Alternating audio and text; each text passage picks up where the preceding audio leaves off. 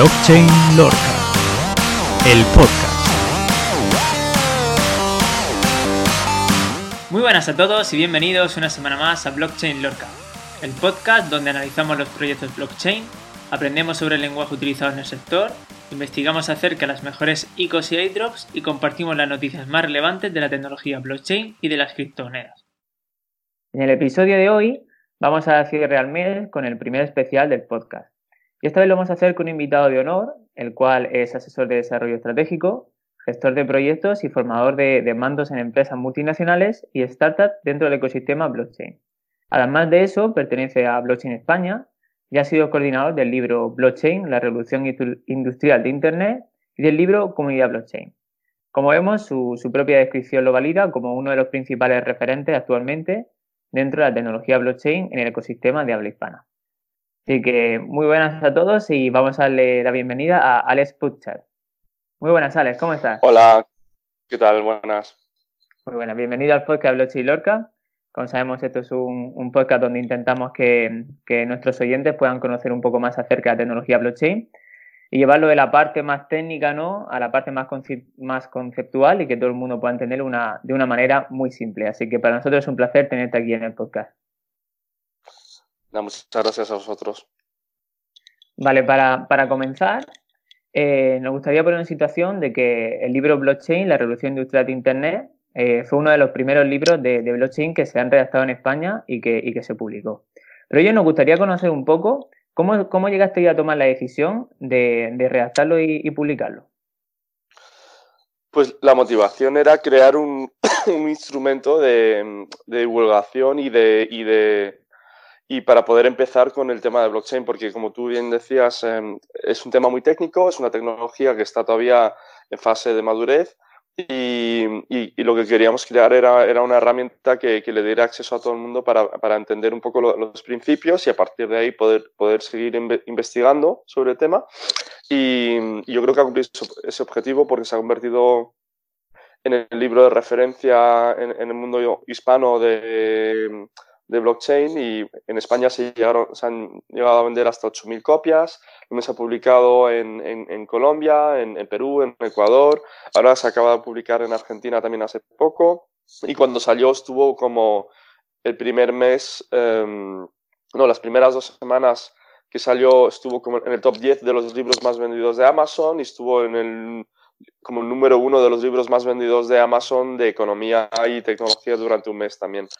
Y bueno, y ahí se ha mantenido en, todo este tiempo, yo creo, y ahora en general, cuando, cuando, cuando alguien intenta aprender algo sobre blockchain, pues uno de los libros así recomendados de base para poder empezar es, es el de Blockchain, la revolución industrial de Internet. Sí, sin duda. Yo recuerdo cuando empecé a leer libros sobre blockchain que, que uno de los primeros que yo tuve fue exactamente el de blockchain, la, la revolución industrial. Y en, la reacción vemos que dentro de los capítulos han llegado a participar hasta 30 profesionales que son profesionales en diferentes materias. Como coordinador, ¿cómo fue el proceso ese de reacción con esos diferentes profesionales?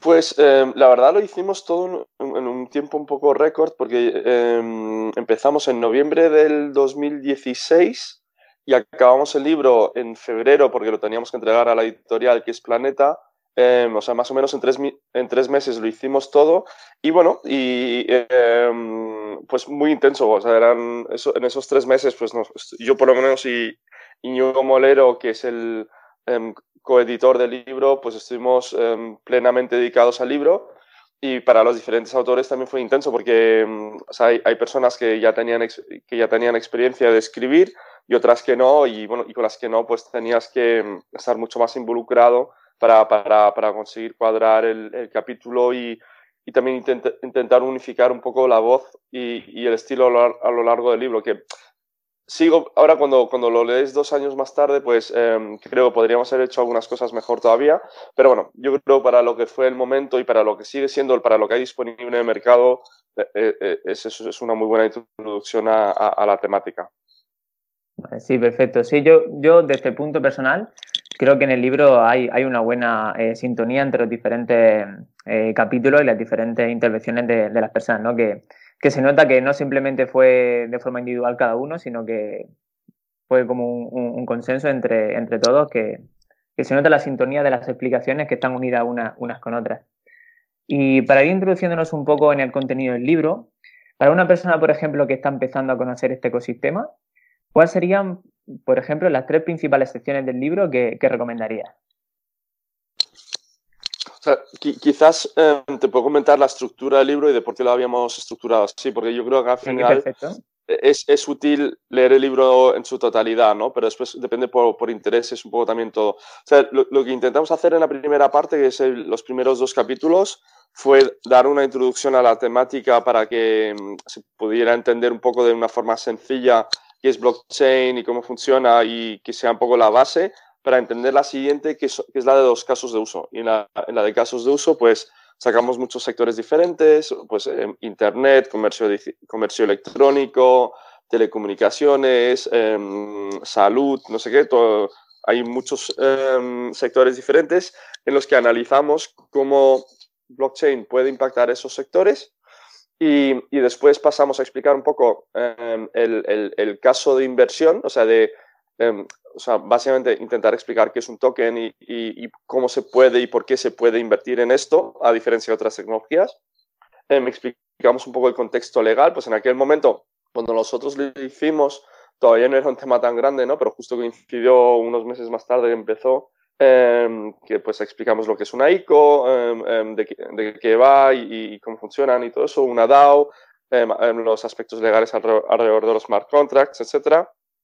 Y finalmente em, hacemos un capítulo de tecnología donde explicamos las bases de la criptografía y, hay un capítulo muy bonito que yo personalmente, a mí personalmente me gusta mucho, que lo ha hecho Luis Carlos García, que lo llaman Luis Car aquí en Madrid, em, que, en el que explica cómo funciona una transacción en Bitcoin desde el principio hasta el final, em, utilizando así diferentes ejemplos y está muy bien escrito. Y, finalmente hay un, capítulo final de, una visión de cómo podría ser un mundo del futuro basado todo en, en, tecnología descentralizada. Y ese es un poco el orden de cosas y, para, yo creo que lo que es importante es que al principio hemos puesto los casos de uso para, para que las personas pues, se puedan imaginar un poco em, cómo se puede usar esto y cómo se puede aplicar. Y, después, em, cuando, eh, según el interés que pueda tener cada uno, si uno es abogado, pues obviamente le va a interesar más la parte legal. Si alguien es inversor, le va a interesar más la parte de inversión. Y, finalmente, la parte de tecnología es para aquellos que quieran realmente profundizar un poco más y, pueden asimilar los conceptos, los conceptos básicos, ¿no? De em, qué es una clave pública y una clave privada, qué, qué, qué, es un hash. Qué es el consenso, que, mm, cómo funcionan los algoritmos de consenso, que es una prueba de trabajo, este tipo de conceptos tecnológicos que, te hacen falta si quieres entender artículos de base de, que pueden salir en prensa o para entender un poco más allá de lo que es el titular, las implicaciones que pueden tener estas cosas. Sí, has mencionado la parte de, de los casos de uso, ¿no? Y mm, en el punto que nos encontramos actualmente, ¿qué sector dirías que es el más potencial para adoptar la tecnología y, empezar a tener casos de uso reales? Sí, o sea, es, muy, interesante esa, pregunta porque, o sea, nosotros cuando habíamos escrito el libro, lo habíamos escrito un poco con la idea de que fuera lo, lo más atemporal posible porque queríamos que fuera útil durante dos, tres años o más tiempo. Eh, pero claro, no estábamos seguros si, si lo íbamos a conseguir con el progreso de la tecnología y tal. Y, y, y, y a, por mi, a mi sorpresa, un poco el resultado es de que sí. O sea, porque me lo acabamos de publicar, o sea, se acaba de publicar el libro en Argentina también. Y yo creo que es totalmente válido. A pesar de, de que tenga un año y medio, todo lo que escribimos sigue siendo totalmente válido. Incluso los precios, más o menos, porque mientras tanto han subido, en el caso de Bitcoin, a 20 mil dólares, pero ha vuelto a bajar ahora mismo que está en los 4.000 dólares, entonces más o menos los precios coinciden también.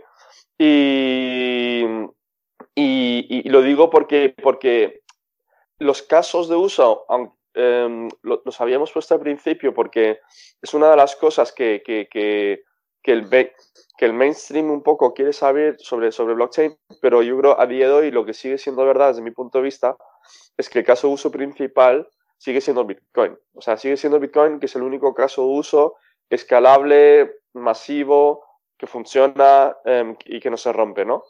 Todo el resto de casos de uso, que ya pueden ser de DLT o de, blockchain, em, pues son todavía experimentos en progreso, ¿no? Y yo creo la, la razón fundamental es que el, el, caso de uso que había definido Satoshi Nakamoto con, con Bitcoin estaba concretamente definido para eso y el resto de industrias están intentando un poco inspirarse en la tecnología blockchain para ver cómo lo pueden utilizar. Em, y hay algunos casos en los que creo que va a tener sentido, en otros que no, y no necesariamente va a ser blockchain en, el sentido estricto, tal como se implementa en Bitcoin, lo, que va a prevalecer, sino van a ser como, va a ser como un sabor diferente o, quizás en muchos casos menos descentralizado, pero, em, pero en ese sentido un poco yo creo los casos de uso sirven de referencia como inspiración, pero sigue, sigue siendo un trabajo en, en progreso porque porque estamos ante una tecnología muy en su fase muy inicial todavía. Sí, de hecho, actualmente vemos muchos proyectos que salen que realmente no tienen todavía algo definido, ¿no? Eh, los vemos que, se publican, ¿no? Que dan, hacen campañas de marketing, pero todavía no estamos viendo usos reales en muchos aspectos de, la tecnología blockchain. Pero yo también en el, libro encontramos diferentes referencias entre la unión de, blockchain con otras tecnologías de, la industria, de la industria 4.0, ¿no? ¿Crees que blockchain llegará a conseguir una sinergia entre las diferentes tecnologías que actualmente tenemos? Sí, yo creo que claramente lo tiene, em, lo, tiene que hacer, ¿no? O sea, y, seguimos estando en, un momento en el que tendremos que ver si se cumplen esas expectativas, porque también, o sea, nosotros en el libro, em, o sea, el titular es Blockchain, la revolución industrial de Internet, porque, y, y, es concretamente blockchain porque es la palabra genérica que, que no deja lugar a dudas en el sentido de que es tan amplia, de que no, de que no es suficientemente concreta como para que se pueda referir a una, a una única cosa, ¿no? Pero, pero es que en realidad, o sea, yo con el, con el paso del tiempo lo que he ido diferenciando, pero en aquel momento todavía no se puede diferenciar tan claro y, hay mucha gente que todavía no lo quiere diferenciar tal cual, pero yo cuando hablo de blockchain hablo de Bitcoin, hablo de Ethereum, hablo de tecnología eh, no permisionada descentralizada y, y, y, otra cosa que antes Em, yo aceptaba em, de, que se pusiera bajo la misma etiqueta, pero que ya no lo hago así, em, es, la tecnología DLT, ¿no? Lo que se llaman los, eh, los libros mayores descentralizados o lo que es Decentralized eh, Ledger Technology, ¿no? Y dentro de, las DLTs, pues son esas versiones normalmente más corporativas de intentar tener como una base de datos distribuida Em, y, donde el elemento de centralización es, muy secundario, ¿no? O sea, eso es como más un, casi a veces un efecto de moda, ¿no? Y en otros casos no, o sea, hay, claramente en consorcios y, em, yo creo el, el, más importante y el más respetable es Hyperledger, que están haciendo un trabajo extraordinario y que yo creo que van a sacar buenas cosas desde Hyperledger, ¿no? Pero eh, principalmente los proyectos que salen Hyperledger son DLT, no son, no son, no son, no son no son blockchain. Pero lo que sí está pasando al mismo tiempo es que poco a poco esos dos mundos se están mezclando y quizás en el futuro tendremos como otras variantes de, esos dos mundos, ¿no? Pero en, su origen ambos son muy diferentes y yo creo que se, están fusionando poco a poco y tendremos que, ir un poco, tenemos que, ver un poco cómo, cómo evoluciona todo ese tema.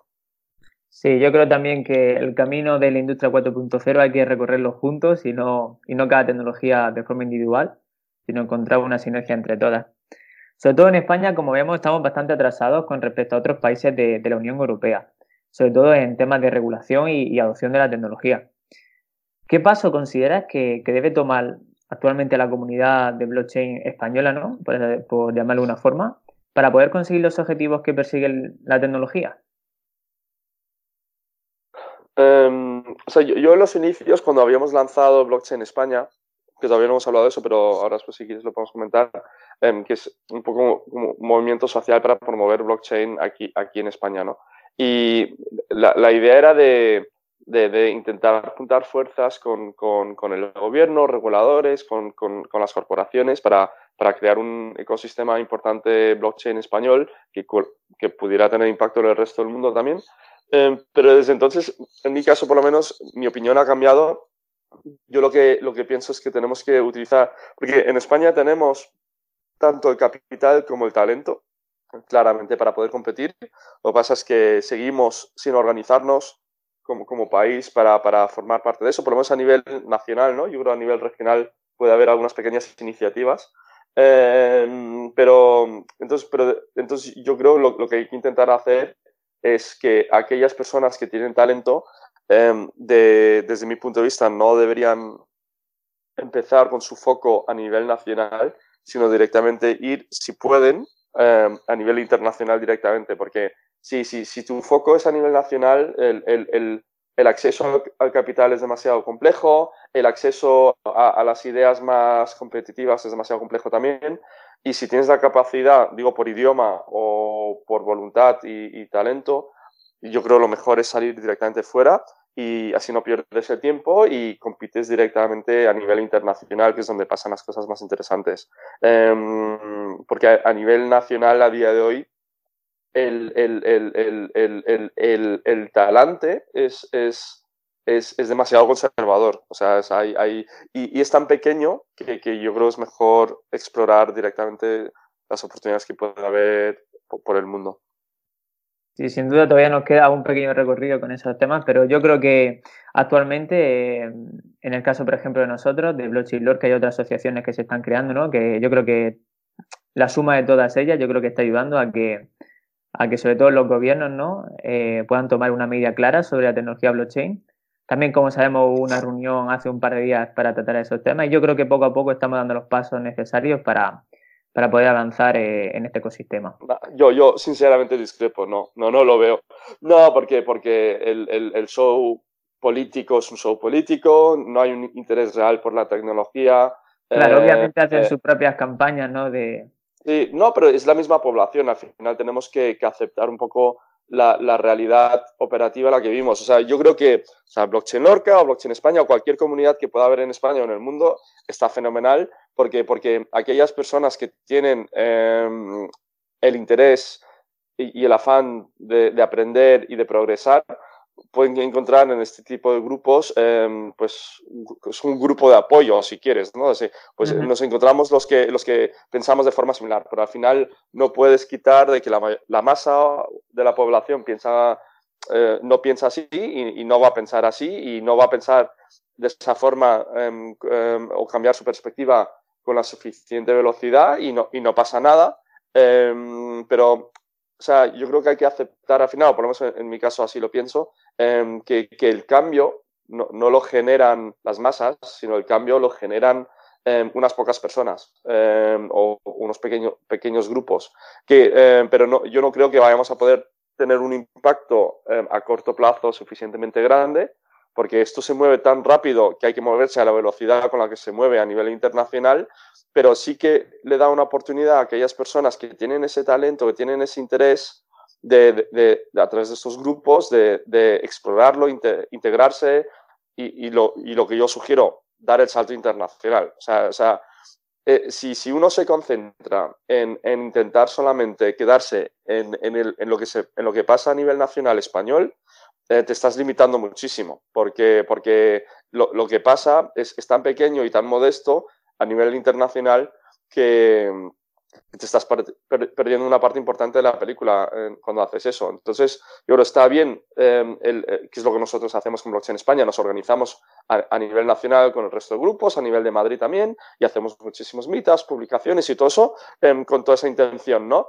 Pero también em, estamos totalmente integrados en el ecosistema global porque, porque entendemos que en el ecosistema es, que es donde, donde hay que estar, porque es donde pasan las cosas más importantes y relevantes. Y también buscamos que las personas que están eh, con las que colaboramos em, em, tengan salida dentro de ese ecosistema a ese, al, al, al, resto del mundo, ¿no? Porque al final el, el, el volumen de dinero, de salarios de, financiación que se puede mover a nivel internacional, em, la, escala es, es, tan diferente que, que, es donde, desde mi punto de vista, hay que estar. Porque si, si, si uno intenta luchar a nivel nacional, intentar conseguir 300 mil dólares o, medio millón, que es muchísimo dinero, pero que a nivel internacional no es nada, em, pues no vas a poder competir en el resto del mundo. Y eso históricamente ha sido un problema para, la innovación tecnológica española de poder competir, porque hay ecosistemas de financiación, incluso de regulación, tan sofisticados en el extranjero, con una visión a largo plazo tan, tan amplia, en la que nosotros, si nos focalizamos solamente en lo que pasa aquí, no, vamos, no, no tenemos ningún sitio. Entonces yo creo que tenemos que estar eh, fuera eh, a nivel internacional desde el día uno. Sí, haciendo referencia a todo este panorama internacional que estás comentando, eh, si no me equivoco, habéis creado una, una alianza blockchain Iberoamérica. ¿Podrías comentarnos un poco acerca de eso? Sí, la, alianza Blockchain Iberoamérica, pues em, la, hemos cofundado desde Blockchain España con, con, con, la Fundación Bitcoin Argentina, con Bitcoin Chile, con Blockchain Colombia, con Blockchain Panamá y con Bitcoin Monterrey, en la que intentamos básicamente crear una meta comunidad donde están las principales comunidades del ecosistema em, blockchain hispano em, para, para, para, colaborar y empujar también una agenda em, de, de, de, blockchains abiertas en, en, el que queremos defender el uso de, de, blockchain en sentido más amplio y también de las DLTs en un sentido más amplio de, de que, de que todo se pueda explorar, porque como tú bien sabes, o sea, sí que ha habido históricamente un conflicto de posicionamiento entre lo que es el mundo blockchain y, el mundo DLT. Y, nosotros pensamos de que hay sitio para todo, y, pero que, se tiene que hacer desde una base del respeto y del aprendizaje y de la apertura mental y que no puede ser de lo tuyo es bueno y lo mío es malo, ¿no? Y, eso es un poco uno de los focos de la alianza blockchain y, como parte de ese trabajo, pues ahora, por ejemplo, dentro de un mes Em, sacamos un, un, informe liderado por, por, la, por, Blockchain España, pero copublicado por la Alianza Blockchain Iberoamérica, que es sobre la identidad digital descentralizada, en el que explicamos y analizamos el ecosistema de la identidad digital descentralizada ibero, iberoamericana Em, en, ese informe y lo, eh, publicamos, em, detallamos ahí un poco todo lo que se está moviendo y así hacemos muchísimo, muchísimas actividades. Por ejemplo, este informe lo vamos a presentar el, el, 23, el, 23, de abril en Madrid en un meetup en el que explicamos qué es eso de la identidad digital descentralizada con blockchain, pero ah, en la misma semana se, se van a hacer meetups en, en, en Buenos Aires, en, en, Santiago de Chile y en Bogotá para presentar el, eh, el, informe y explicar todo esto y pues hacemos este tipo de eventos multipaís al mismo tiempo en los que colaboramos de una forma estrecha y porque hablamos todas las semanas, hacemos una llamada semanal en, las que, en, la que coordinamos y trabajamos en conjunto para, para trabajar toda esta temática. Sí, sin duda vamos a estar siguiéndolo de cerca el proceso de, de esta alianza. Y Alex, desde Blockchain Lorca, para nosotros ha sido un placer tenerte en el podcast y poder haber pues, intercambiado impresiones sobre la tecnología blockchain eh, en el, en el panorama español. Fenomenal, un placer y cuando queráis hablamos de nuevo. Por supuesto, así que como siempre hemos mencionado, eh, todas estas formas de actuar son las que van a hacer que las personas puedan comprender, comprender un poco más acerca de la tecnología blockchain. Por ello, Despedimos a Alex mencionando que podemos encontrar el libro de blockchain, la revolución industrial de Internet, en diferentes plataformas y a un precio muy asequible. Así que cualquier persona que lo desee, voy a poner los links en la descripción para que podáis obtenerlo lo, más rápido posible. Y hasta aquí el episodio de hoy. Si os gustó, no, no olvidéis darle a me gusta, compartirlo con vuestros amigos y dejarnos un comentario. Hasta la semana que viene.